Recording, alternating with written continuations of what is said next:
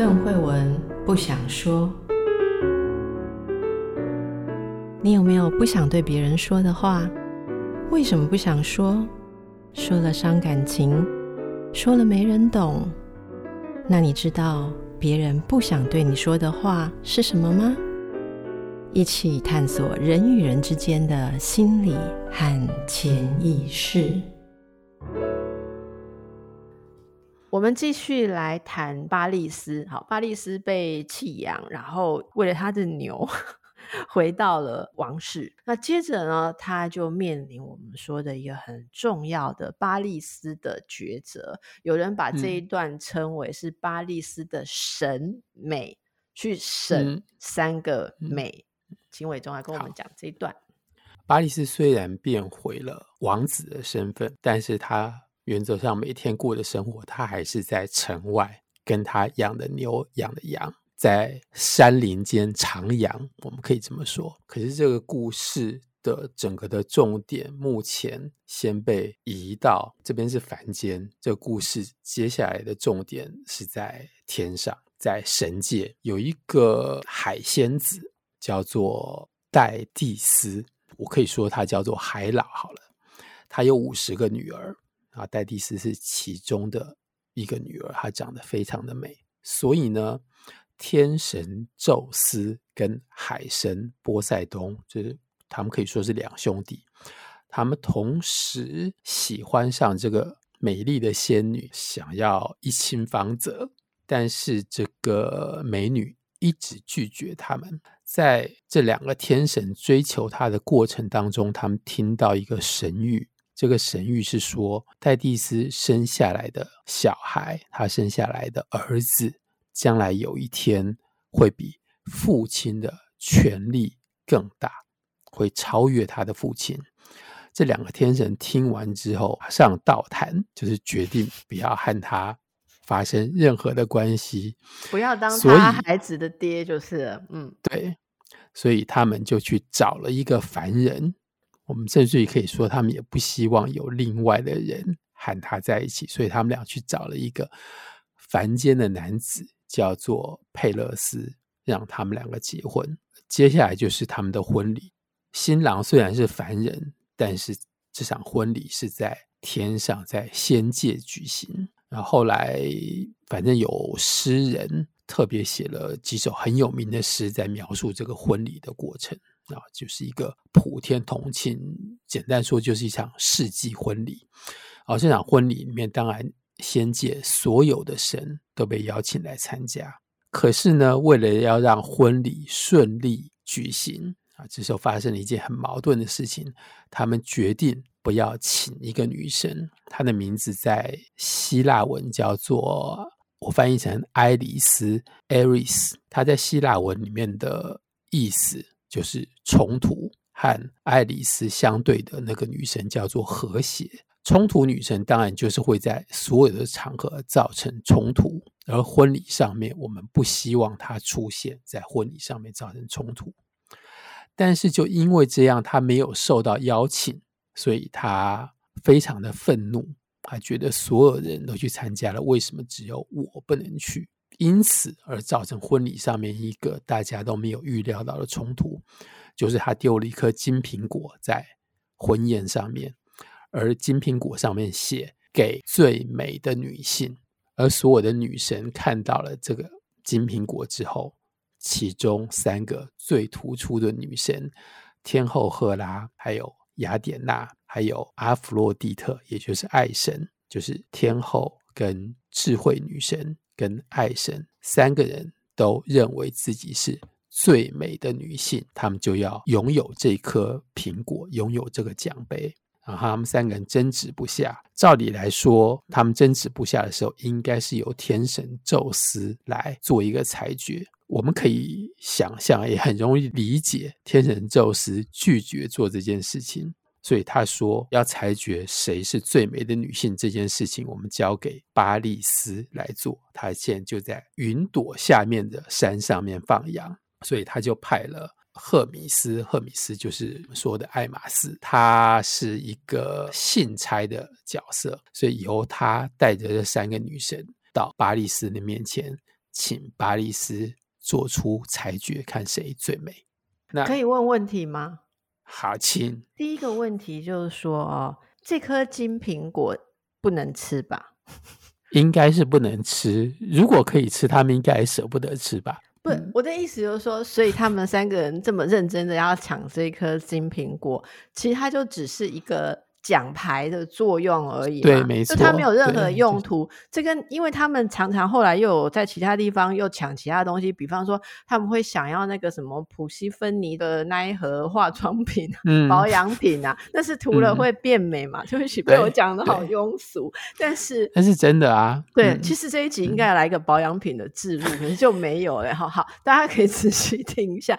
好，可是这个苹果其实就是简单，像我们以前常常有一个。梗就是说，那有什么用？可以吃吗？也不是差不多是十年前的梗嘛？嗯、就是说，那有什么用？可以吃吗？其实它是不能吃的，它只是一个奖牌。是可是这三个人就去追逐，嗯、很像要把这个奖牌拿回去。如果放在自己门前，还是搞不好可以装在屋顶上，是就是我是最美的。嗯、好，那这是非常有趣。为什么这一颗金苹果可能来路不明，或者大家知道是爱丽丝搞破坏的女神？丢出来的，为什么大家还那么在意？嗯、如果是有一个不速之客丢进来一个奖杯，嗯、我们会去抢吗？会啊，这就是我们今天全世界都在做的事情。对，我觉得这个很可怕。嗯、也就是说，今天我们两个在录神话，然后突然有一个听众丢了一个讯息，说谁讲的最好？是对叶博士讲的比较好，还是邓慧文讲的比较好？然后我们两个就吵架，这样我们根本不知道那个丢出来的东西的人是谁。这是第一点。第二点，我一直很好奇，其实这个问题，我认为只有伪装才可以回答哦。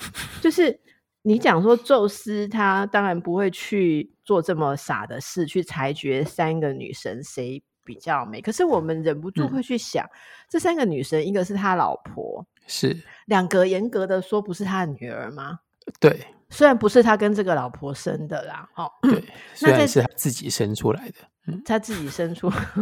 从他脑子蹦出来的，好，还有从他某个部分的泡泡冒出来，各式各样的生法出来的女，但是他不去做这个裁决哦。嗯、我蛮好奇你怎么看这个事情，还是里面有没有什么样的寓意？一个宙斯这样子的主宰或天神，他不应该去裁决这样的事情。希腊神话里面的神的身份非常的暧昧。你刚才问了之后，我突然间想到，就希腊神话里面的神，尤其是男性的神，都有非常非常懦弱的一面，而这一面你不太确定他会在什么时候流露出来。那我相信宙斯在这个时候就是看看苗头不对，他毫不犹豫的让大家知道他很懦弱。那他说这件事情，不要问我。我想问的就是站在一个男性的观点呐，哈，这个苗头是哪里不对？如果有三个女生叫伟忠，你说谁最谁最美？你为什么马上就会知道这是一个难题？简单讲，如果你做了裁决之后，你会惹什么祸？这个或许前面的那个爱丽丝的苹果又是另外一个伏笔。就是你知道，你做出裁决之后，等于是另外一颗更大的苹果吧。当大家还在抢那个苹果的时候，它只是一个抢不到的奖牌；而当那个奖牌属于某一个人之后，接下来的冲突就是永远没有办法化解的冲突跟矛盾在那里。所以他们就把它带去给人做裁决，神不能做裁决。是，你是说这个是叫 dirty job，这可以这样讲吗？就我们讲 dirty 就是，嗯，就是烂事，就是烫手山芋，就把它丢给一个人来做。好，那那如果我们假设说他已经知道那个人做的裁决是会造成毁灭的话，那他更不能做。如果他做了相同的裁决，意思是不是天神的神界就要毁灭了？哎、欸，我觉得这个蛮有政治的头脑的，哎，就是某一些事情难决定的时候啊，嗯、在比较上位的，例如王，他不要自己做决定，可是他会不落口实的，然后他会有一个懂他的心腹，嗯、知道这个事情要由谁来做，然后这个人可能就是要去有的是说去背黑锅，然后有的是体察上意，这这好像是一种很经典的一种解决事情的方法。嗯、是在上面有权力的人，他可以让这件事情由下面人来做，那成功了之后，还是他的整体的成功的一部分，而失败了的话，会有下面那个人负责。我曾经写过公文，而我们在写公文的时候要非常的小心，因为你那个公文你要做决定，然后等到有一天你做完决定之后，最上面的长官认为这是一个错误的决定的时候，他可以根据你写的公文说，我是被参谋误导，所以这还是参谋的错。嗯嗯，好惨。那。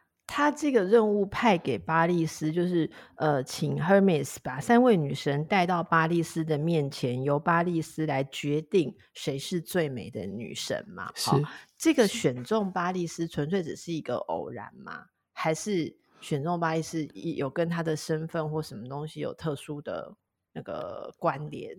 在神话里面没有任何的交代。我相信，因此有一个人发明了一个故事。就是巴利斯之前已经做过类似的这样一个主审的位置，而他在那次做主审的时候，可能是选什么动物最美，而他，比方说他他最喜欢那头牛是最美的公牛，被国王公牛选美大赛，对，OK，嗯，好，而他在那一次的选美动物的选美那个评审当中，他大公无私，就是他没有把。金牌奖给自己的牛，而给别人的牛。嗯哼，嗯哼。但是我觉得这个只是后人为了要填补这个故事当中你提出来这个疑点所编出来的一个故事。我相信这一切都还是命运。所以我刚才想到说，我，我就是我读巴利斯一直有一种感觉，就是他就是只想恬淡的度日嘛，然后田野啊、牧歌啊，然后跟他的牛啊、可爱的羊啊在一起就好。但是这就是叫做躺着也会中枪，就是对三个女生。而且故事里面他在那时候已经有一个女朋友了。我相信也是因为这个原因，嗯、所以他还是继续在山林里面。就是哎，那个女朋友是山山中的女神，呃，水仙子之类的。哦，也是仙子，嗯、然后也是仙子，也是蛮可爱的嘛，所以他应该也没有什么欠缺的，对不对？对。好，但是他就是躺着中枪，然后突然三个还蛮好胜的女生被带到他面前，他就被卷入了一个征战。也不能说三个人平手，也不能说选其中一个，因为另外两个人可能都会呃生气，真的是蛮惨的啦哈、嗯。那据说 Hermes 带着三位女生来的时候，巴利斯一开始是想逃跑。对，我在想。这大概是诗人，或者说我们根据对神话的一部分的了解而做出来一个很合理的解释。照理来说，人看不见神，就是在宙斯的神话里面有跟他度过一夜的女人想要看到他的真身，然后宙斯现出真身之后，这个女的就被雷打死了嘛。嗯，所以我觉得。赫米斯在这边作为一个信差，他像是人跟神之间的一个过渡的阶段，就是我可以跟凡人接触，我可以把神的讯息告诉凡人，然后说接下来你要看到的是三个女神，然后你不要害怕。在这里，我们甚至可以怀疑说，如果人看不见神的话，他要怎么样来审美？Yeah. 或许是因为这个原因，所以他审美，他把这个奖牌、这个金苹果给谁的时候，其实是根据三个女生所提出来的交换条件。因为他看不到他们三个到底谁真的比较美，是对不对？所以就是不是真的比美，而是比其他的条件。所以这是一场。相当功于心计的比赛，就是说他根本就不是比美。对，那如果你把这个故事再换一个角度来看，这就根本就是一个贿赂裁判的故事嘛。那他们怎么贿赂他？三个参赛者根据自己所拥有的，根据自己的特质来提出贿赂的条件，提出交换条件。天后赫拉她拥有一个无形的权利。他自己身份的尊贵，所以他跟巴利斯说：“如果你选我的话，我将会让你成为众人之王。”那有的版本说成为亚洲之王，就是当时的亚洲，就是整个土耳其，然后中东的那一带。那有的版本还会加上，就是我会让你拥有全世界所有的财富。好，这是第一个参赛者。第二个参赛者是雅典娜。雅典娜她说：“我能够给你战场上所有的胜利。”雅典娜虽然是智慧女神，但是她的打扮完全就是一个女性的战士。她所象征的，她所代表的，应该是高人一等的能力。那个能力在战场上面是你的武力，是你身体的力气；那在战场以外的地方，就是人的智慧。所以有的更进一步的版本，就是除了说让你拥有战场上一切的胜利，成为人间第一勇士之外，我还会给你智慧，或者给你一些特殊的才能技艺。好，这是第二个。第三个是爱神。爱神说：“如果你选我的话，我就让全世界最美的女人海伦爱上你。”那有的版本还会再强调说，让他跟你结婚。然后在他们三个都说完之后，我自己的感觉是，巴利斯毫不犹豫的就把金苹果给了爱神，因为他要的是世上最美的女人对他的爱。然后接下来就是。悲剧的开始了。你说你觉得他是毫不犹豫，嗯，意思是说，在这个意思是说他不懦弱。那在这个选择当中哦，我觉得很匪夷所思了哦，因为一般可能会想说，嗯、我们现在不是讲说小孩才做选择吗？嗯，对吧？嗯、就是如果有三个选择的话，说小孩才做选择，我通通都要嘛。好，嗯、那这三个选择里面其实是有一些蹊跷，例如说，他如果成为众人之王，是你想想看，古代的帝王，那他想要一个很美的女人，难道他得不到吗？哦，这这是一个问题，但是很有可能你的答案是就得不到。例如说，宙斯也不能让所有的。女人都爱他，有时他还要去骗人家，装成是人家的老公。就是我们之前在讲赫拉克雷斯的时候，那这个也许一不能让他得到三呐，哈。那二，嗯、如果他是战场上都能够胜利，他变成这样一个男人，而且还有智慧，嗯、难道他给的这个智慧没有办法让他去获得一个最美的女人的心吗？所以我这个也有疑问。那也就是说。在这个巴利斯听到这个选择的时候，他都没有把一跟二推演到可以让他得到三，这是我一直都觉得很好玩的地方。嗯、那当然，三绝对不会倒过来得到一跟二，没错。你不会，诶，其实这也不一定呢。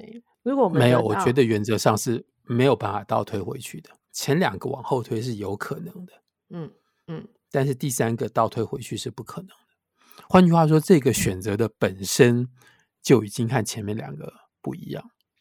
也就是说，嗯、第三个选择他得到的是应该怎么讲？被爱，可以这样说吗？